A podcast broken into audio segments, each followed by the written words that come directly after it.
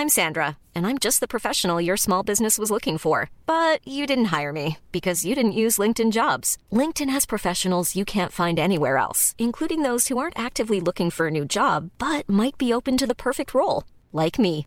In a given month, over 70% of LinkedIn users don't visit other leading job sites. So if you're not looking on LinkedIn, you'll miss out on great candidates like Sandra. Start hiring professionals like a professional. Post your free job on linkedin.com/people today. I think maybe one of the most important personal skills anyone can learn um, is just the ability to ask why. Ask yourself why and have like that honest personal dialogue. Llevo un buen rato pensando cómo presentar a Peter. El doctor Peter Asmi es emprendedor científico, educador, conferencista, tiene una agencia de innovación en Canadá y de estrategia de negocio, pero sobre todo es una persona con mucha conciencia. Por eso me lo recomendaron y me acerqué a él y la verdad esta charla es distinta porque hablamos de temas como la ética detrás de la tecnología, la ética detrás de la innovación. Hablamos mucho de temas densos y de filosofía, así que este capítulo espérenlo lleno de temas muy interesantes, de insights profundos. Este capítulo es presentado por mis sponsors de Patreon. Muchísimas gracias. Olivia Morales, Gerardo Castro, Armando Quintana Freg. Les mando un abrazo y los invito a todos a que me apoyen en este proyecto. Si lo disfrutan, si les aporta valor, no duden en pasarse por patreon.com diagonal gran invento y aportar lo que quieran. Un euro, perfecto. Cinco euros, genial. Lo que sea ayuda a que yo pueda generar contenido para ustedes, que los disfruten y con suerte les traigan valor, aprendizaje y más. Encima de todo, ya somos una comunidad importante que está en crecimiento y bueno. Yo soy Chris y te doy la bienvenida a este tu podcast de tecnología y negocios digitales, Gran Invento. Peter asked me, thank you so much for being here, man. Yeah, thank you. Thank you for having me, Chris. I'm happy to be here. We've been talking for a few months, I think, and it's finally here. Tell me, what what are you up to? What am I up to? Well, I'm talking to you. I'm really enjoying this uh, this time right now. This is a really interesting time that we live in. So I have a family. I have children. So I spend a lot of time with them. They're home uh, from, you know, the pandemic has I think affected all of us uh, globally, and I think um, you know, our, our children are at a really interesting time in their lives. My children uh, are both under five. So those are really formative years of your life. And if you think about having an experience that is uh, transnational, everybody who's like, you know, under 10 right now, you know, in terms of the formative years of their development, is going to have this experience of having their schools closed, of yeah. like having you know, they don't go to work. They're worried about infection. They're all of a sudden aware of like vulnerabilities of life and death at a very young age, right? And I think, and that's something that this whole generation will have in common. Yeah. It's, you know, it's wild. It's crazy. I, I remember having this uh, feeling that the world wasn't um, untouchable when I was probably 13 when the 9/11 thing happened, but it's definitely it's definitely not the same. But uh, I mean, it's it's well, a pretty I, special I moment. I, I, was talking to uh, some of my other colleagues, and we were talking, we were reflecting about how the world seemed different pre and post 9/11. People who were um, kind of uh, young enough but mature enough to have experienced um, some of the world. You know, you've you've traveled, you had you have you had experiences traveling before 9/11, right? Um, and you're just beginning to discover the world and you're just uh, learning about the world and then 9-11 happens and all of a sudden all the rules change. So you're kind of uh, old enough to appreciate it and young enough to also like it has an impact. You can remember a time before you can remember you know and you understand a time after and i think for kids growing up during this pandemic i had to tell my kids this is not normal. This is not this has not happened to anybody who's alive today, and it's true. Yeah. This has not happened to anybody, any, everyone living today. This is the first time everyone on this planet is really experiencing something like this to um, to a great extent. I think that's a wild kind of reality to wake up to, and I think the only thing that even comes close to this is probably climate change.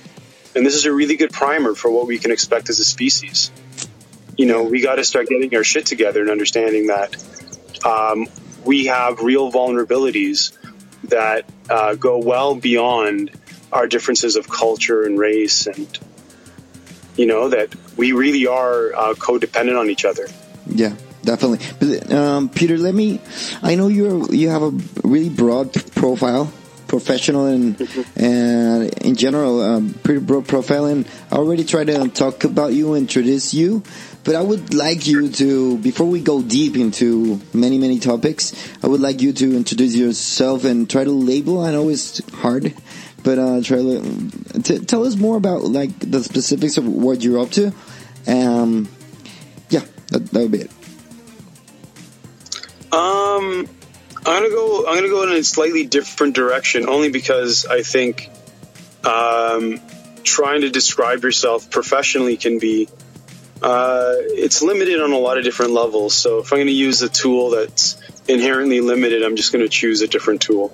So instead of describing myself by profession, I'm going to describe myself about, you know, in terms of uh, what I'm trying to, um, like, what's the big problem I'm trying to solve right now.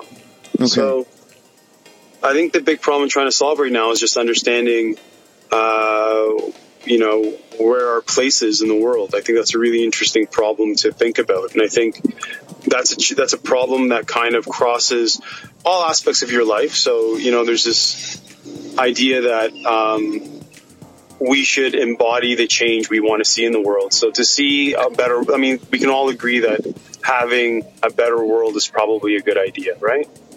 Yeah, you know, definitely. Um, we, but this is an interesting problem because um, embedded in the solution is yourself. You are part of the world. I mean, the problems of the world are also problems of yourself. You know, we are all. The world is not some like thing that just appears out of nowhere. It's something that we all have an active role in shaping. Right. So, uh, you know, part of addressing uh, problems in the world that's around us professionally, personally, sociologically, politically, is also addressing the kind of uh, limitations we have in ourselves and trying to understand what our role is in affecting change and where we can make a better impact. Do you have an, an understanding about how what your role is? Yeah, it's an interesting uh, question. Like what I find that I'm kind of good at, and this this basically describes uh, the crux of my career is uh, problem solving. You know, I enjoy solving uh, puzzles, riddles, um, you know, putting together complex solutions that cut across a lot of different subject matters. So I like to synthesize uh, different pieces of information into a working model of some sort that you can then use to make predictions or to solve problems. And that's essentially what I do as a professional strategist, and uh, that's what my agency does um, as a business development uh, officer and kind of innovation strategist. What we do, uh, what people like me usually do, is try to th- make things fit. You know, okay. you have a problem on one side, and you have uh, um, kind of solution providers on the other side. So you have people with problems and people with solutions. What you're trying to do is put those pieces together. And that's it. It's a, it's a puzzle. And if you like solving puzzles, so so so do you solve puzzles to, that have to that worry you, or do you think that that need uh, more time and, and creative investment? Yeah, I think that's that's kind of where I'm coming. Uh, yeah, that's kind of bringing the conversation full circle. Yeah, so I'm the kind of person like to solve puzzles. What are the best puzzles to kind of spend my time solving that will have the greatest common good? That's yeah, and that's what I'm trying to do. I'm trying to find something where I can apply myself and do the things that I really that not only bring me um, professional satisfaction but also personal joy and that would leave a mark in I don't know in the society, humanity. Yeah, and I think and I think having um, having a positive impact doing that, and I think how we define positive, I think, is a really big question. You know, my what my definition of positive is, is may not be somebody else's definition of positive, and vice versa. So having a better sense of what does it really mean to have a positive impact, and what are we really doing? You know, how are we really helping and who are we helping? and how are we helping them? Don't you think that many of the issues that, that are going on in the world are because we don't talk about them? Yeah, I think I think a lack of civil conversation is is a big problem that defines modern society. I think oddly enough, so you want to talk about the internet. So here's here's a good segue. You know, let's let's unpack this a little bit. Mm-hmm. We're probably the first generation of hyper connected human beings, right? I I think that's not that's not really a stretch, right? I'm not really saying anything strange or odd here, right? I think yeah. everyone can agree that we are the most connected generation ever. Ever. No other generation has ever had this level of communication and connectivity. We're, we're speaking right now over like magical airwaves, right? You're in Spain, I'm in Canada. We're talking over like this crazy digital network that exists in like literally in the air. yeah. right. and, and, it goes through the ocean also in um in a cable. Yeah, well, that's that's that's, that's the crazy thing, but it, it's it's it's literally modern magic, right? What the shit that we can do with technology. Anyway, I digress. Yeah. The point is it's extremely powerful and it allows us to connect and have this. But what do people use it for? People don't. You know, this is a joy for me. I think one of the one of the mixed blessings of COVID is that it's given people a little bit more time, and I think time is a very important uh, resource that we we seldom value appropriately. We we seldom value our time the way it should be valued. You know what we're doing, having a you know kind of a uh, a mono and mono conversation or an exchange of ideas, um, or just like you know a civil conversation is extremely important for social discourse. You know, I get something out of it, you get something out of it. We both become better people from it. Yeah, but wh- why are people not talking with each other about the the things that matter? You know, and this and this maybe you know gets into a whole other uh, set of issues like um, how does technology uh, both enable and disable us as individuals. You know, it enables us to do some things, but it becomes a crutch. And, you know, when you rely on it too much, or you kind of, uh, you know, it lends itself to a low energy in, you know, engagement. You know, all these things have uh, some kind of biofeedback.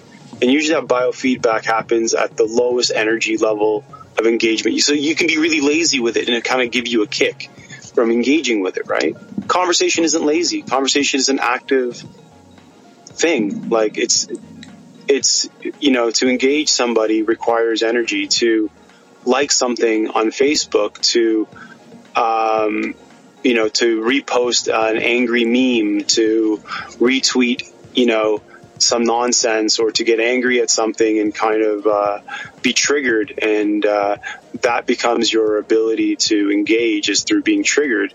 And those are different you know that's kind of a different type of energy and no? why don't why don't we take this um, this subject uh, straight to what's going on right now in the world? Um, a lot is going on right now in the world, but specifically the um, the, um, the, the movement about around Black Black Lives Matter. Uh, it's been really defined uh, by how we communicate in the internet. Like we can go deep into the whole race thing and awareness but um, it's really interesting to me to see how, like, the first time I watched the video of George Floyd being murdered, I didn't know what was going on. I didn't, I didn't have like a reference. I, I didn't know anything that had happened. And when I saw it, I, for example, this is just, an example. I, I realized that a lot was going on already, you know, uh, because I, I started to look into it. Um, how does like what's up with this? Isn't it like like new? Like every day like everything that happens like it, eh, the people people and technology um, deal with each other in a whole new way? Is it is, that kind kind of kind of true? Would you say it's true? Yeah i think um, you know one of the again getting back to like you know why don't we have more civil discourse? I mean part of the problem is um, technology has also isolated a lot of these messages. So, you know, living in Canada, we live close to the U.S. Uh, we get a lot of American news. Um, so, uh, what's happening with Black Lives Matter and what's happening in general with uh, with U.S. civil rights is not something that's lost on Canadian news watchers, right? Uh, and then we have our own issues with race and discrimination and prejudice and um, and uh, you know native territory land rights and those kind of colonial abuses in Canada as well. So we also have a colonial history of imperialism and, and, and kind of abuse that we're also dealing with, right? And so these issues are not new. I think um, what's really uh, you know amazing about the George Floyd movement uh, around you know Black Lives Matter is that it's finally people are finally waking up to I think larger issues that race is just the tip of the iceberg. You know, race is a form of um, of privilege, dominance, and exploitation of one people, you know, by another. And you know, Black Lives Matter, I think, exemplifies a very long-standing tradition in the U.S. to dominate and exploit black people. Yeah. You know, um, dating back from slavery, and it really has just morphed. It's really just mutated. Um, you know, it's it's been going down, but not nearly. I mean, it's just ridiculous in this day and age that we have to still deal with this. I mean, it's it's a sad it's a sad reality of how these systems of dominance and exploitation work. And my family, we're we're also immigrants. We're immigrants to Canada. I wasn't born in Canada. I was born in Egypt, and okay. um, you know, we've I think um, the immigrant story is also one um, that you can see systems of um, of dominance and privilege um, exist. So when you come to Canada as an immigrant, you know there is such thing as white privilege. I mean, you know, Canadians have been here multi generational. Um, you know, they just don't have to work as hard oftentimes for the same kinds of opportunities that immigrants have. But, you know, immigrants work hard. And for the most part, Canada has been great as a meritocracy. It's been a lot more accessible than I think um, places like the U.S. Yeah. But I think still, all what all these issues still have in common is assist. You know, it's it's actually an economic system of economic dominance exploitation. So we have a we have a class system. And I think what's interesting in the U.S., what we've seen is the erosion of the middle class the erosion of the middle class to the point of um, where a lot of white people who are used to generational white privilege are finally beginning to see what it's like to be economically exploited. You know, that exploitation doesn't end with just race. It'll continue to, you know, Karl Marx spoke about this, you know, the, it's the kind of uh, never ceasing consumption uh, of capitalism and how there's this perverse incentive to exploit uh, the worker, right? Mm-hmm. And this is what we're seeing. You know, you start you can use race as one way of creating systems of dominance and economic exploitation. So you can have white people exploiting black people. Well, it doesn't end there.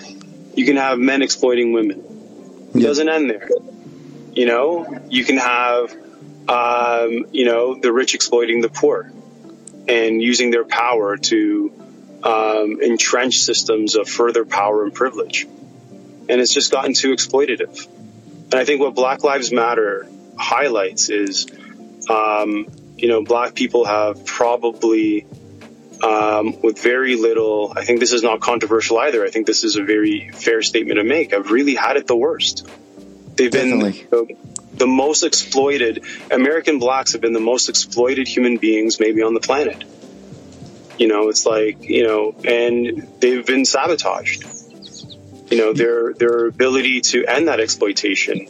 You know what the um, the, think, the yeah. status? Uh, sorry, Peter. The the status the the status that, that goes on in the, the in the in our society. I think it's inevitable and, and it's real. And actually, in a way, it's it's good because, and uh, for example, a career gives me status. You know, but the the fact that I that I was that was that I was able to study a career.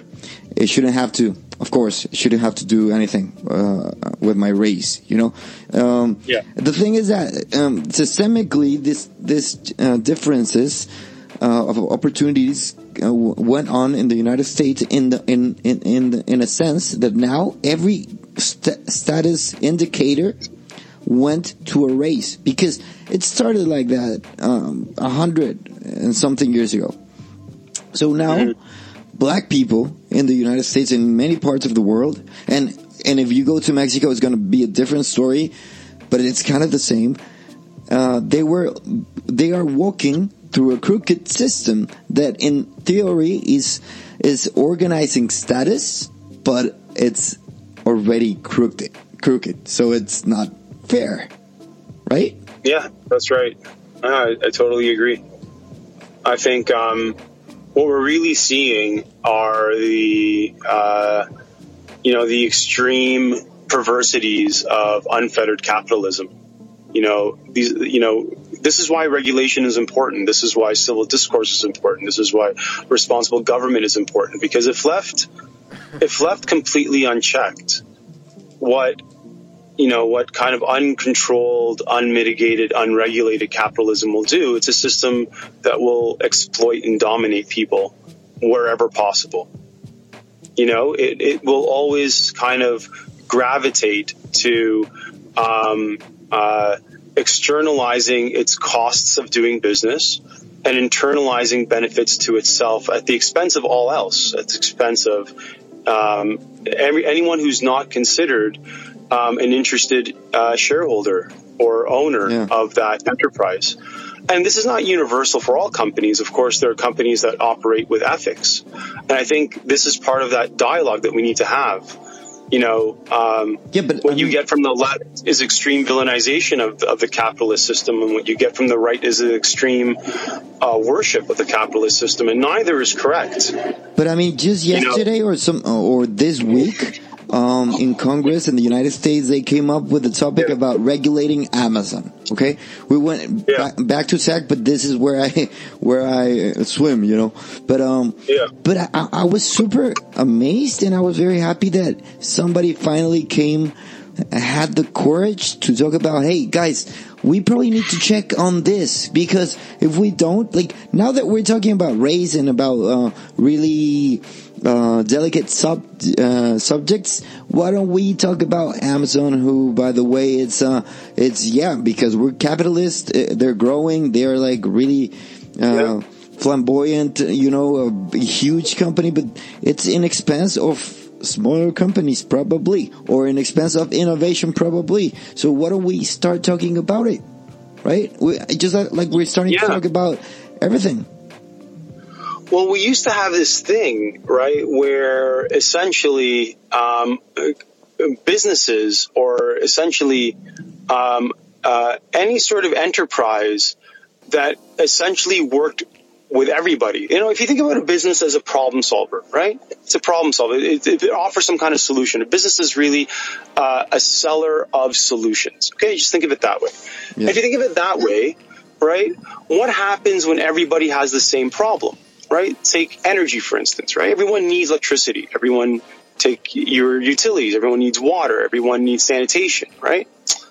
You know, we call that utilities. I mean, when everyone needs, when everyone has the same problem, when everyone needs the same problem solved, everyone needs roads. Everybody needs clean air. Everybody needs policing. Everybody needs fire.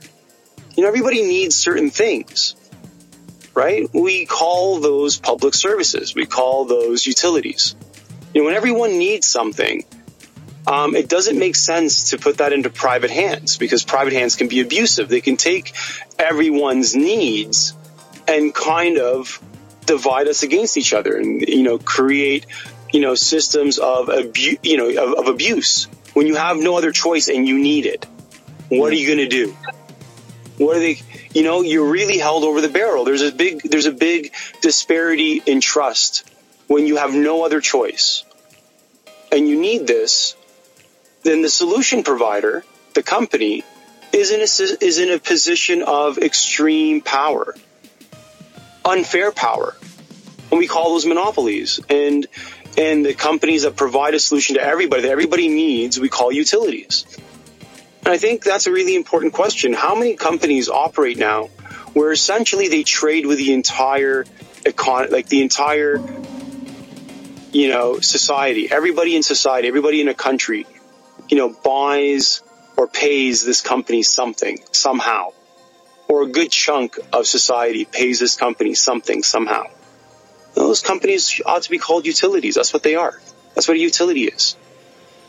Sure. That means everybody everybody needs what you have to offer. There's no point.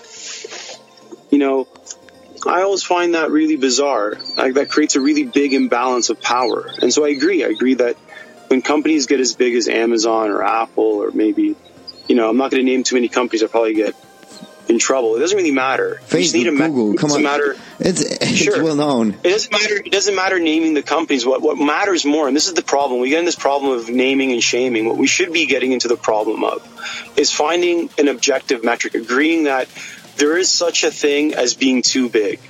There is such a thing as having too much power.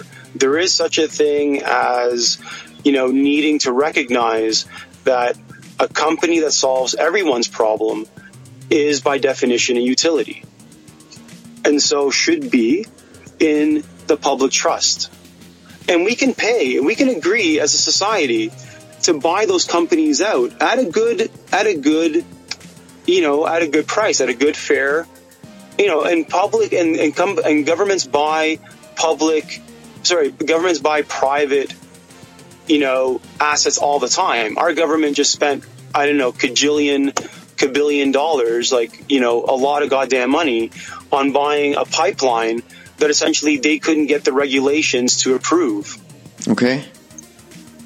You know, so our government just did exactly this, you know, we just did exactly that. We bought a private asset at a huge premium. I mean, that's a whole nother story, but so why don't we just, you know, why doesn't the government just buy some of these big companies and put them in the public trust? You know, the investors would be happy. The investors would be happy. Uh, the public would have um, the assurances that you know the money they spend becomes a dividend in a public in a, in a, in a public asset. So instead of instead of Amazon making, you know, instead of Amazon Jeff Bezos making a cajillion dollars, well, you know, maybe the public can. Maybe the U.S. government can, or the Canadian government, or like you know, Well, maybe Am- that money belongs better in the public trust. Amazon is uh, incredibly. I think it's a great example. And if you don't want to name drop or shame too many companies, we can just stick in Am- uh, on Amazon and start talking about them, like how they go after all. Like I know. Yeah.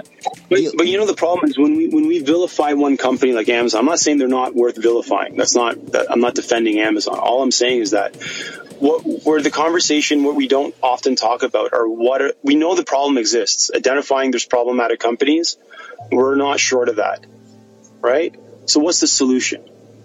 So what do we need? How do you recognize? How do you objectively come up with a set of standards so you're not just pointing out Amazon Well, and saying, "Look how. how bad they are." We can Yeah. start by talking about it, and and, and specifically, I think the the um, com- com- competitiveness is uh, it's a great way to define how an industry is going, and what we want at the end as capitalists is to industries to have innovation and new companies and a, a, an economy that is growing. So, but i when you have that big of a company um, it it doesn't help help innovation and economy, and it doesn't help uh, smaller companies to born to be born and to grow and to compete and innovate. And I think that's what's what's going on. That's that's a good way to measure how evil or call it too big a company is, right? Well, again, I mean, uh, sure, we. I think the harms of any one of these companies can't be understated. I'm not, you know, there's no debate about these companies having a disproportionately, um, you know, but the the problem is, you know, they also solve a problem. They also have. Uh, there's also a social good that comes of their activity. So there's both. It's you know, we're, we're, what we're trying to say is where's that balance between you know um, solving legitimate societal problems? So there, you know, Amazon's not huge because they crammed, they forced everyone to take Amazon. People volunt, you know, voluntarily um, signed up to be Amazon, to have Amazon accounts, to shop on Amazon. They liked the experience. They came back again. Right? And there's something to be said for that. They solved a really important problem that people had. You know, the question is the ethics around which around how they operate their business, for instance, right? Their environmental footprint, their sociological footprint, the cost of doing business and solving that problem. Who's bearing those costs, right? Yeah. And how those costs being borne, and ultimately, what you know, again, to, to bring the conversation maybe full circles, I feel that you know as a society, maybe we just have to come to terms with the extreme ends of capitalism that capitalism will always produce some kind of behemoth Amazon like company. Okay. You are going to get like whatever the Rockefellers in one generation, yeah. and you're going to get like the Bill Gates in another generation, and you're going to get the whatever. You know, the Bezoses and the whoever's next and the whatever, right? You're going to get, you know, these things going to have, every generation, we're going to have some monstrosity of like a disproportionately large, influential, you know, private enterprise. That's just, uh, call that a, a natural consequence of capitalism. Okay, well, how do we deal with it then? That's, that's an expected outcome. Do we just let it happen? Or do we just, or do we come up with a set of definitions where when we recognize it, we're able to react to it responsibly?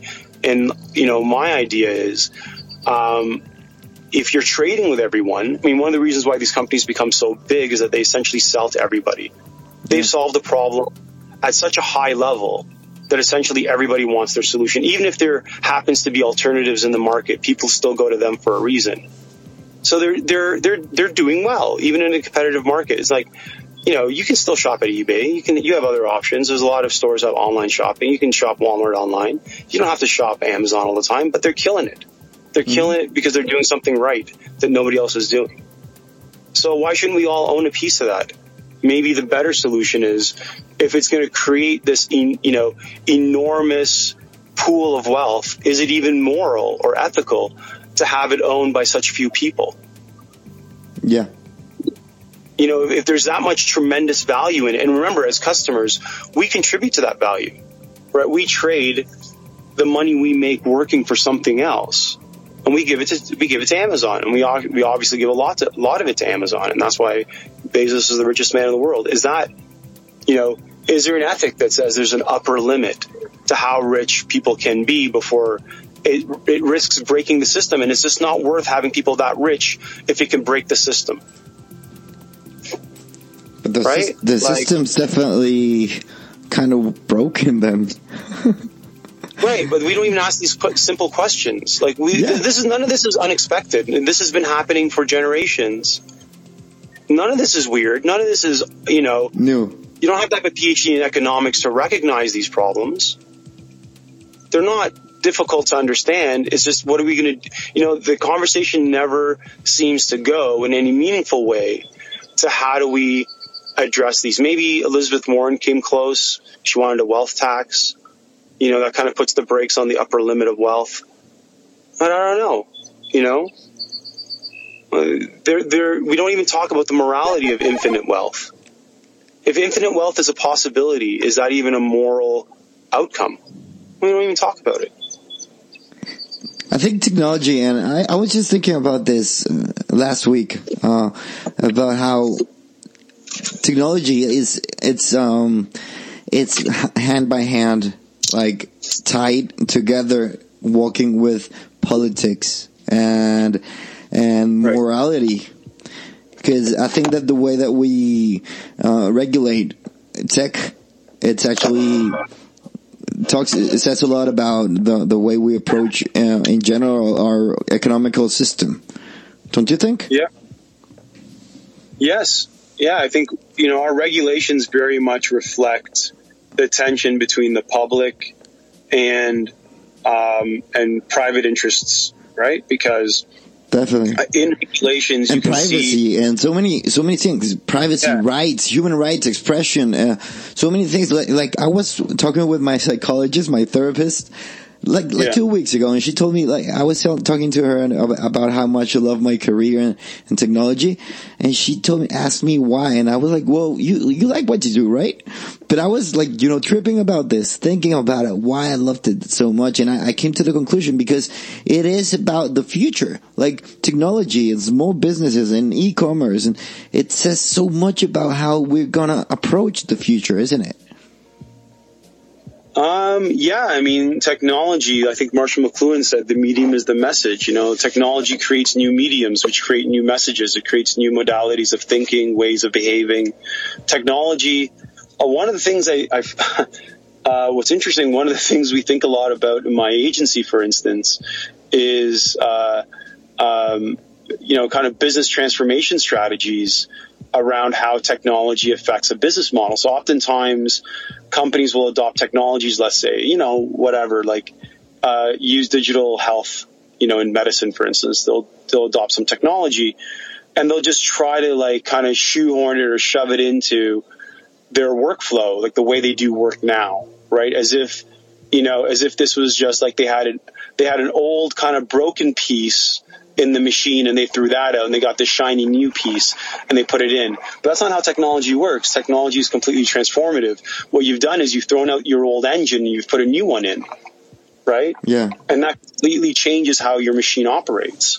And what a lot of companies don't think about is reworking their workflows um, to best use and leverage the, te- the technology to change the way they operate in concert with the technology, right? Uh, so technology proficiency is just as important as technology development. I think what we've seen, and I'll tell you from my experience in, in innovation, technology transfer, and in this kind of field, that oftentimes technology is far is much further ahead than our than our ability to really um, use it effectively. And so you see, you see a lot of technology being thrown out there.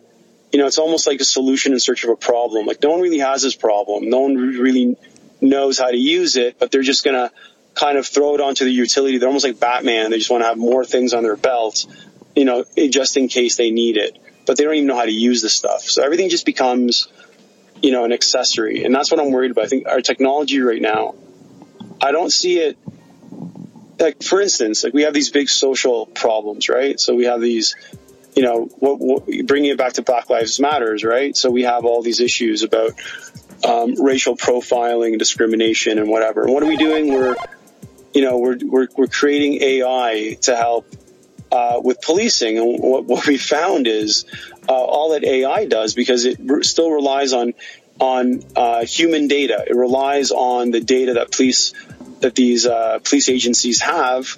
Uh, that data is heavily biased and racialized, and uh, there's a lot of inherent and system biases that goes into that data. And then when you train up the AI, what does the AI do? It just doubles down. It just does your bias even better.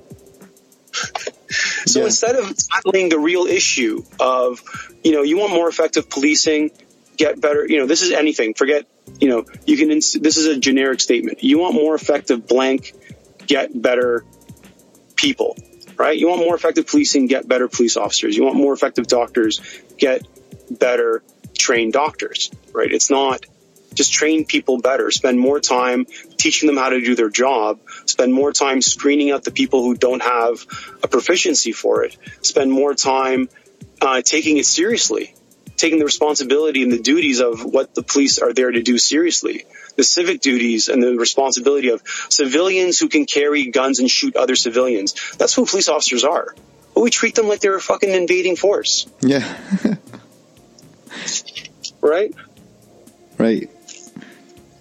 but we don't. We don't invest in these very simple things. Train people better, I think, is a better technology than, you know, we spend probably, you know, multiples in things like police body cams. And um, I'm not saying police body cams aren't good. I think they're great. Um, you know, they're a great addition. Uh, but we spend a lot on technology, you know, guns and more policing and, you know, surveillance and whatever. And all we actually need is to spend just more time and money, you know, getting people up to speed on how to do their jobs better. They already have the equipment, you know, they don't need any more equipment.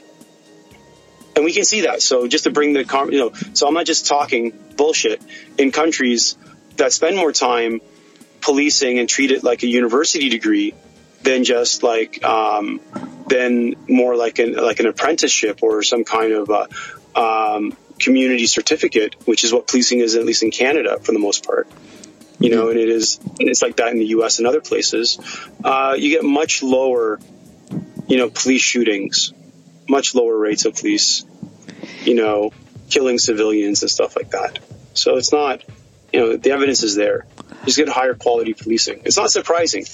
I mean, I think that that it all comes down to the the to if we go back to the um, conversation and the communication matter, um, w- there's one thing that really worries me, and I want to talk to you about it. Um, yeah. As you know, as you can probably guess, I love the podcasting industry or world or whatever you, we want to call it. And so do I. Congratulations. yeah, and recently, um, Joe Rogan, who I think got really popular because he had open discussions with people that didn't match his worldview. Joe yes. Rogan sold his well his broadcasting rights to Spotify. Okay, Probably, yeah, he licensed to Spotify for like a yeah, hundred mil. A hundred, more than a hundred, pretty sure. But yeah. the thing is, um, this is like back going back to the way things evolve, and if we should be letting it or not. Let me just tell you something. I think that podcasting right now, as we know it, 2020, it's the perfect the perfect ecosystem because it's free, it's not regulated. It, per, it lets you go yeah. to many, many, many platforms, and it lets you um, communicate um, with with niches with people that are that are engaged with the topic. Absolutely, and, yeah, yeah. And this is just about to change. Like, do, are we are we aware of that? This is like this is the first milestone of its capitalism capitalistic um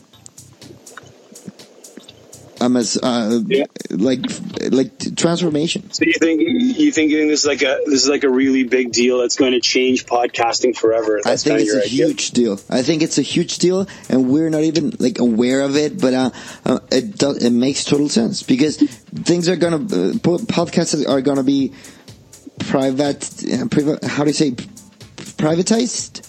Are going to start to being yeah. being uh, not Maybe. privatized. Yeah, yeah, I can see what you're saying. So he licensed this podcast. He doesn't. They don't own the rights to it. So you know, I don't know how much influence they'll have on the content. They won't um, have any um, any influence. But the thing is, they're, so, they're they're starting to purchase because there is a there is a big following in podcasts. I think twenty percent of Americans pay for podcasts. So there's a lot of money obviously behind it. So this this company's noticed, but this is what's going to happen. It's going to happen the same thing that happens if you upload something to Vimeo or YouTube. I know that it's a huge difference, but in a way, it's kind of the same. We're going to start not being able to find the podcast that we like or love, um, or that the algorithm takes us to in the same place and, and probably if we're younger we're gonna have to go to spotify and our worldviews just like watching fox news and cnn are gonna start to be uh, different.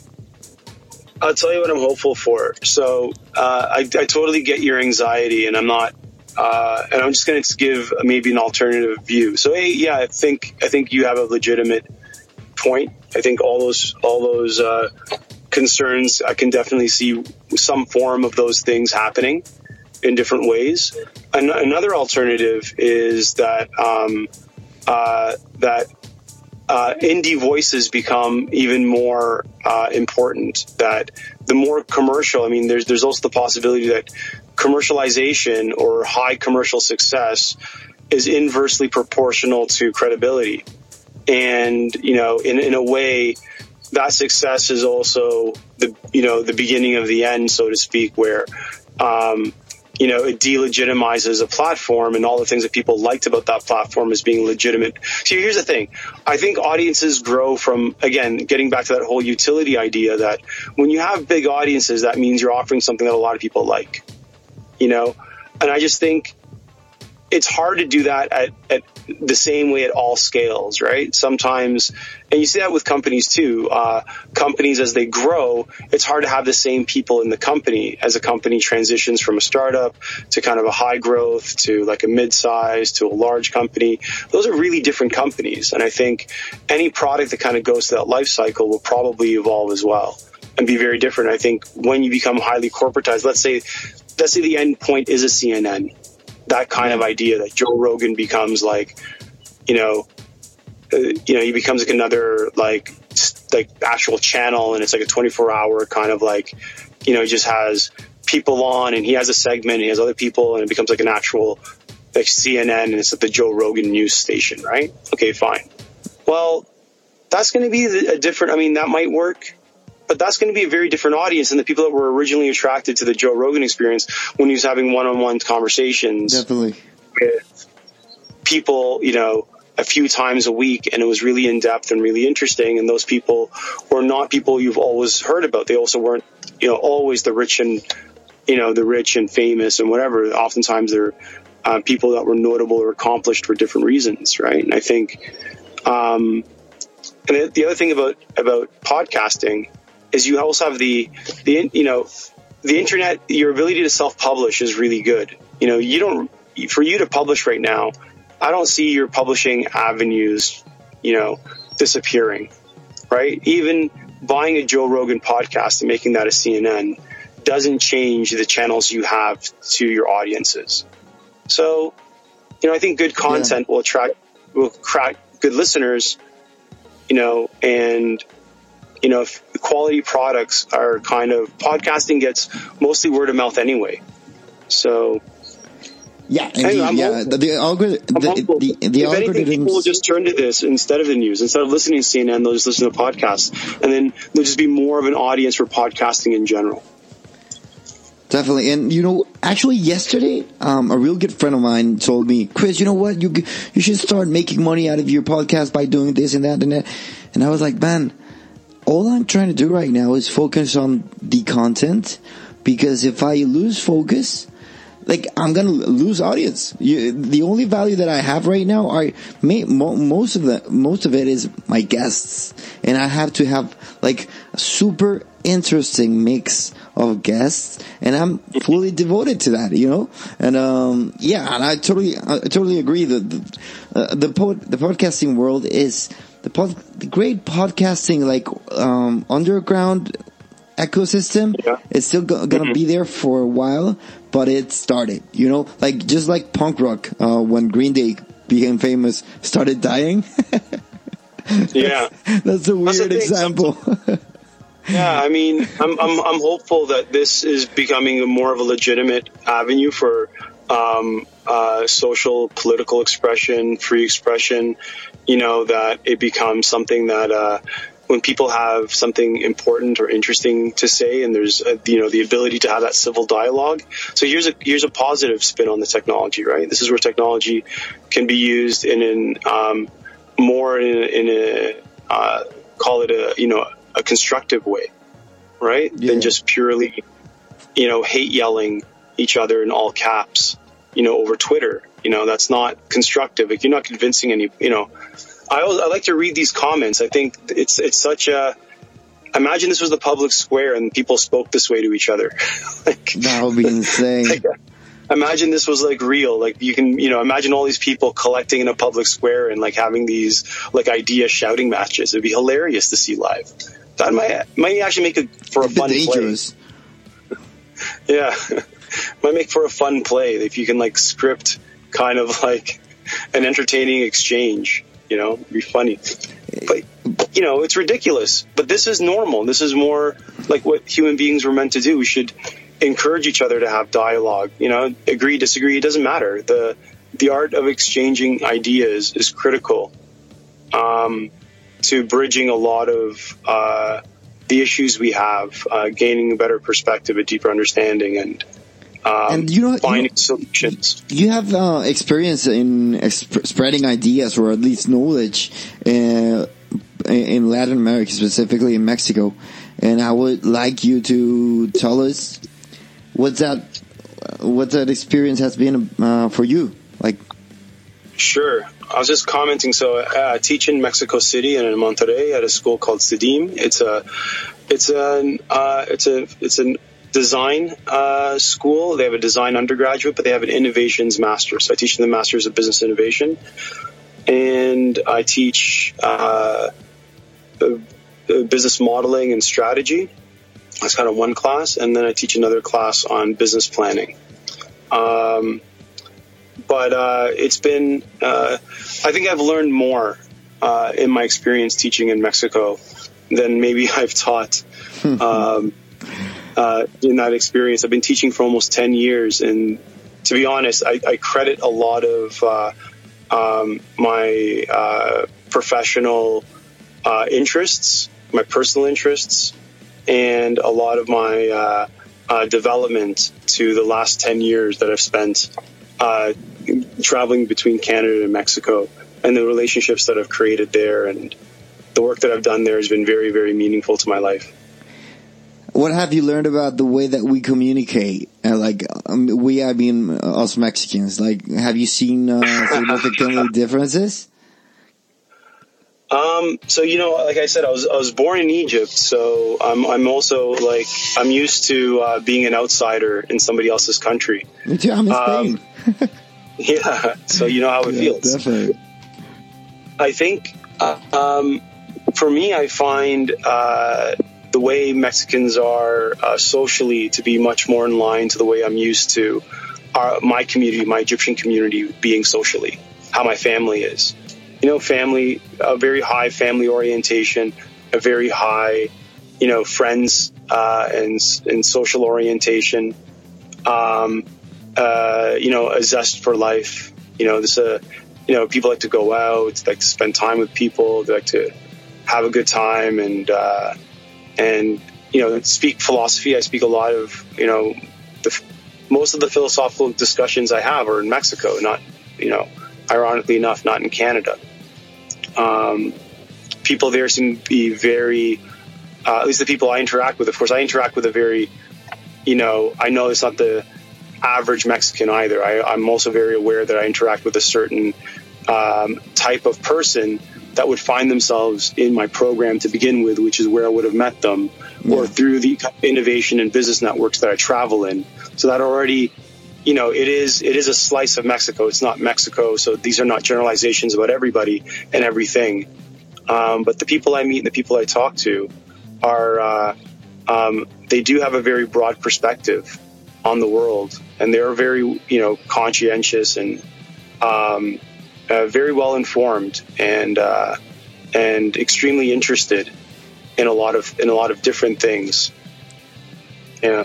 Yeah, and you know, being interested and being curious, it's, I think it's like the only thing that probably everyone that is listening here in the minute 50 of this interview, they have to have.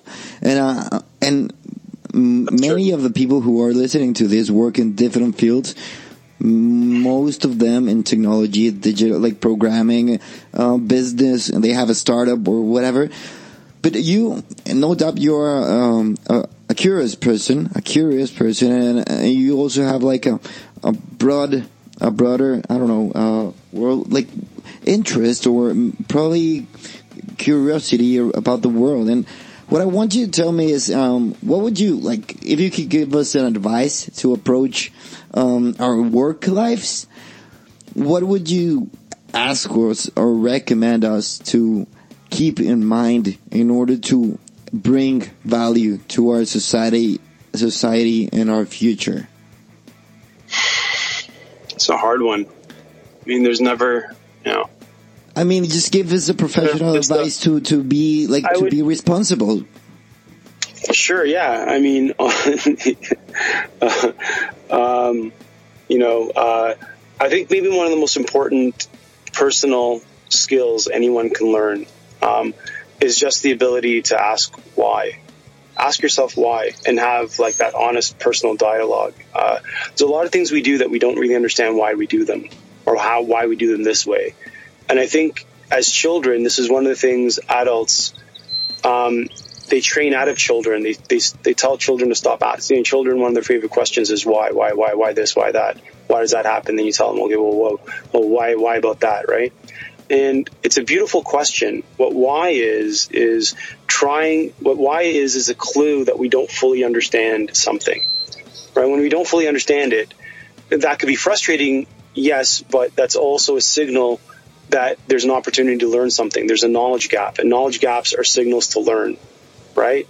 And the more that we can kind of fill in those knowledge gaps, the better we are at synthesizing uh, truer models about what's going on around us, right? And a truer understanding of what's going on around us gives us the ability to make better decisions. So if you want to make better decisions, you know, that's everyone's goal. Everyone's goal, like, how do I make better decisions? How do I kind of like figure things out better?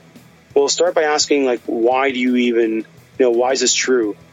Can, can there be other possibilities? Why is that true? When somebody says something, you know, when I'm saying this, is what I'm saying, does that even have merit? Does anyone even question what I'm saying? Because I'm on your podcast, you're interviewing me.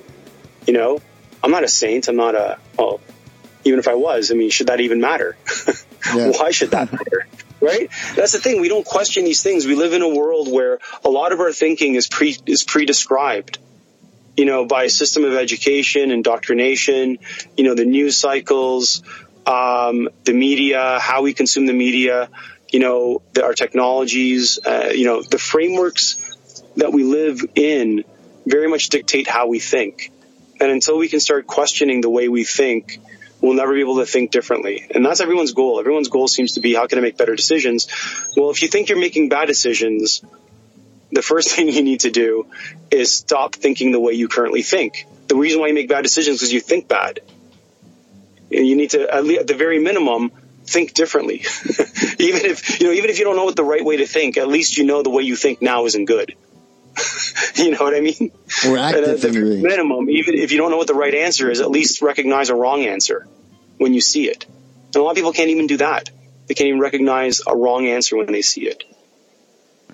How and I think I- it starts by retraining yourself to ask why and to challenge the way um, not only the way you think, but the way the people around you think, the assumptions uh, around you, um, and why can't the world be a different way? A lot of people say we can't do something, but oftentimes what's embedded in that can't is an agenda. There's an agenda to stop you from thinking about why can we do it. Does, you know? Does your professional life, as broad as it is, uh, does it really fulfill you? Um, yeah, you know, I've been lucky uh, being kind of a serial entrepreneur. I've started several companies. I've been involved in entrepreneurialism and innovation uh, virtually my entire career. I think as a child, I always imagined myself as an inventor or somebody that kind of works to solve problems. I always kind of imagine that, you know, you have the idea of what you would do when you grow up. You know, my idea was yeah. I wanted to get paid to work in a think tank and solve other people's problems. That's kind of what I always wanted to do. Peter, and I feel in a weird way. That's kind of what I do. Yeah. Peter, this, I swear to God, sorry I inter- interrupted you, but mm-hmm. when I was a kid, I wanted to be an inventor, and that's in a way why I think that technology and the internet is so much about invention. That that's why this podcast is called Grand Invention. Yeah, I love it. Real I love inventors. it. Real inventors. You know, yeah, an invention an invention happens in a lot of different ways. You know, invention isn't just making a, a widget or like a device or something physical. It could also be inventing a new way of doing things to solve current problems, right? Inventing new processes, new habits, new behaviors, new social norms. We can invent anything. You know, our, our creativity yeah. and our ability to synthesize solutions is virtually limitless. Like what we need to do is start figuring out what's worth inventing. You know? Damn. So how would I have a, how could I have a more fulfilling professional life? Was it just luck from you? Hang on, I think uh, my Bluetooth just disconnected. One second. Yeah. just give me a minute to. Uh, oh, you can edit this, right? Yeah, I can edit it, but I, but I probably won't because it's funny. this is what happens when you have children at home for anybody listening. And uh, you need to have some privacy. So I call it um, my meeting room C, C, C standing for uh, car. So I take my meetings in the car on Bluetooth. I can hear your your the car the car noises and everything. but don't worry, don't worry. Like if if I if you were in Madrid, if, yeah. if, if you were in Madrid, the thing would be like if you go out, you you would have more noises that right yeah, here. No, I'm, I'm, in a, I'm in a really nice conservation park, and you know, just there's some people here that bring their dogs or whatever. But oh, nice. I'm, in, I'm basically in this park, and uh, it's you know I'm surrounded by trees and ponds and yeah, I can hear birds, man. Yeah, it's nice. Yeah, it's, it's a pretty it's a nice spot to take your meetings. I have to say. Yeah. and, uh, it's, it's, it's, one of the nicest uh, meeting rooms I've been in. it, it's, it sounds quite amazing. Um, one la- like my last question, I wanted to go uh, through that line, fulfill, you know, to feeling, to finding meaning, because I like to, from talking to you and and the research and the, the what I've heard about you, is it, that you're definitely passionate about uh, what you do, right? And I think that's missing uh, to many people in many ways and in many moments for for everyone. You know, many people are are missing uh, the, their meaning for 30 years and then they find it. So how could you, how, what, what advice could you give me if I told you, hey man, let me find, how, how could I find a more meaningful job, career, or a more meaningful yeah. way to, to, to approach this thing? I think these are really good questions, and I, it's it's timely. I think um, in the last couple of years, maybe from 2018 till now, for me, this has been my big. I think this has been my big uh, personal development in my big personal awakening. Is I kind of woke up and started asking myself, what am I really doing, and who am I really doing it for? And I think these are big questions. Um, what am I really doing, and who am I doing it for? Again this this and you know maybe why am I doing it? You know, like, like getting back to why yeah. again. You know that I've you, you you guys you know you can Google this. There's there's better people to speak on it than me, but there's um, you know this idea of finding your north star or finding your purpose in life. I think having um, a, a, set of uh, um, personally established uh, ideals, something that you can say is really about um, something that speaks personally to you. I think that's really scary for some people because we're always afraid, and this is, I'm just going to just, you know, maybe this is more of a personal confession than anything else, but I think, um, I find that, uh, there's a, there's an intrinsic fear to expose yourself, you know, because of this culture of name and shame and all this stuff that people are afraid that their ideas might be rejected. And it's very personal so it's very egotistical. And this gets to again maybe some of the negative impacts of social media is that we become more narcissistic or more egotistical because we become more dependent on uh, you know acceptance by others. And so that kind of feeds a vicious cycle of also shyness that we're not um, happy to find and express our own personal north star on the off chance that somebody else might not find it acceptable or socially unpalatable or that it has some negative consequence. And I think um, that will always drive dissatisfaction in your life if your your values are not your own. And I think that's the great tragedy of maybe modern society is that a lot of people maybe chasing a sense of fulfillment, um, not really ever having established what does fulfillment really mean for them? Because they're using other people's definitions of, of fulfillment. They're using, you know, Definitely. the TV tells you you need a big house. The TV tells you you need a nice car. The TV tells you you need, you know, um, a girlfriend with, you know, uh, these dimensions and these features, or you need uh, a husband or a boyfriend with this kind of pocketbook or these kind of positions in life, or you need a, yeah house that's so big or you need a, you know, again, you know, all these needs, all these external, uh, all these, ex- all, these are external desires. These are not personally expressed desires. These are desires that are marketed to us. And I think, um, a lot of people just don't know what they want in life. And that's a big question. I mean, I'm not saying I know what I want in life either, but at least I know that I don't know what I want. And that's, that's already sorry. a big admission. Yeah. it's already a big step just to say, like, you know what? It's an important enough question to, to spend some time thinking about. And I think that's been my journey in the last two years since 2018. I think I've been making progress on that question. But it starts with asking, you know, what am I doing? Who am I doing it for? And why am I doing this? You know, what are my personal, what, you know, on my deathbed, I think this is a good exercise. I've, I've always been fascinated by death because I think the finality of life is a big wake up call. It's all yeah. going to end anyway. You know, you get kind of your here. It's going to end.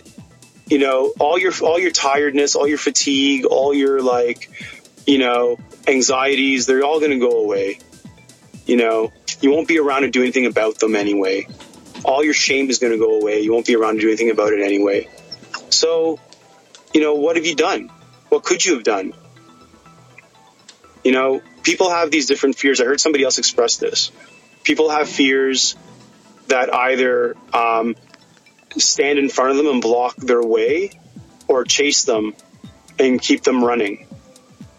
And I think it's important to realize where your fears are. Like for me, I put a lot of fears behind me, chasing me, that I don't want to, I have a deep fear of maybe um, not doing the things I've always wanted to do uh, before the time is up. I think that's a legitimate fear for me.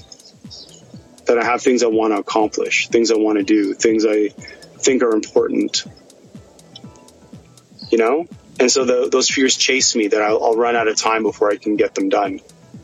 You know, other people, their fears right in front of them and they won't, you know, it's paralyzing. They can't get past it. Yeah, but when you see that fear of probably running out of time, probably what you what you have to do is to just accept that and and I don't know, maybe maybe don't don't caring, not, not caring. Like, yeah, I probably won't make everything that I want happen. Yeah, I mean that's and yeah. I not, want to do everything. Yeah. No, fair enough. I'm not saying that this is this is the only way. You know, this is yeah. Uh, I mean, I'm not saying that this this has to be all consuming, but I'm just saying that um, I think fulfillment comes with a sense of a personal definition of what fulfillment is. Definitely, right, and that Definitely. and that ability to kind of have a personal talk with yourself and ask yourself what is truly fulfilling. Yeah, and not having it defined externally is kind of an important exercise. Yeah, definitely. you know, and and then everything else falls into place because it's a journey. You know, once you've kind of, for me, I kind of started coming up with a bunch of ethical things that I, I felt were really important for me, and it started informing the decisions I make, and it evolves your career along the way. You know, you come along for the ride. As your decisions change, your reality changes because you make different decisions, and those affect how you know life kind of unfolds for you. So you want to change your reality, change your decisions.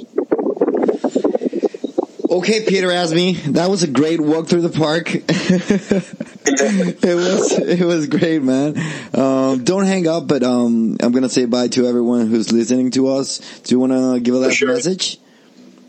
No, thank you, Chris. This is awesome. I really appreciate the opportunity, and uh, a big shout out to you and your fans. Um, I hope this was uh, I hope this was fun for you guys. It was fun for me. And, it, was, uh, it was fun for me. It was definitely you. fun for me.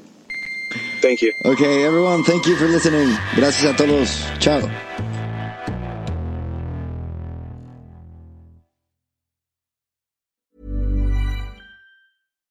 If you're looking for plump lips that last, you need to know about Juvederm lip fillers. With Juvederm Volbella XC and Juvederm Ultra XC, your lip look, whether it's subtle or bold, can last up to one full year with optimal treatment and no additional maintenance. Find a licensed specialist and see if it's right for you at Juvederm.com today. That's J U V E D E R M.com. Add fullness to lips in adults over 21 with Juvederm Volbella XC or Juvederm Ultra XC. Do not use if you have severe allergies or a history of severe allergic reactions, or if you're allergic to lidocaine or the proteins used in Juvederm. Tell your doctor if you have a history of scarring or taking medicines that decrease the body's immune response or that can prolong bleeding. Common side effects include injection site redness, swelling, pain, tenderness, firmness, lumps, bumps, bruising, discoloration, or itching. As with all fillers, there's a rare risk of unintentional injection into a blood vessel, which can cause vision abnormalities, blindness, stroke, temporary scabs, or scarring. For full important safety information, visit juvederm.com.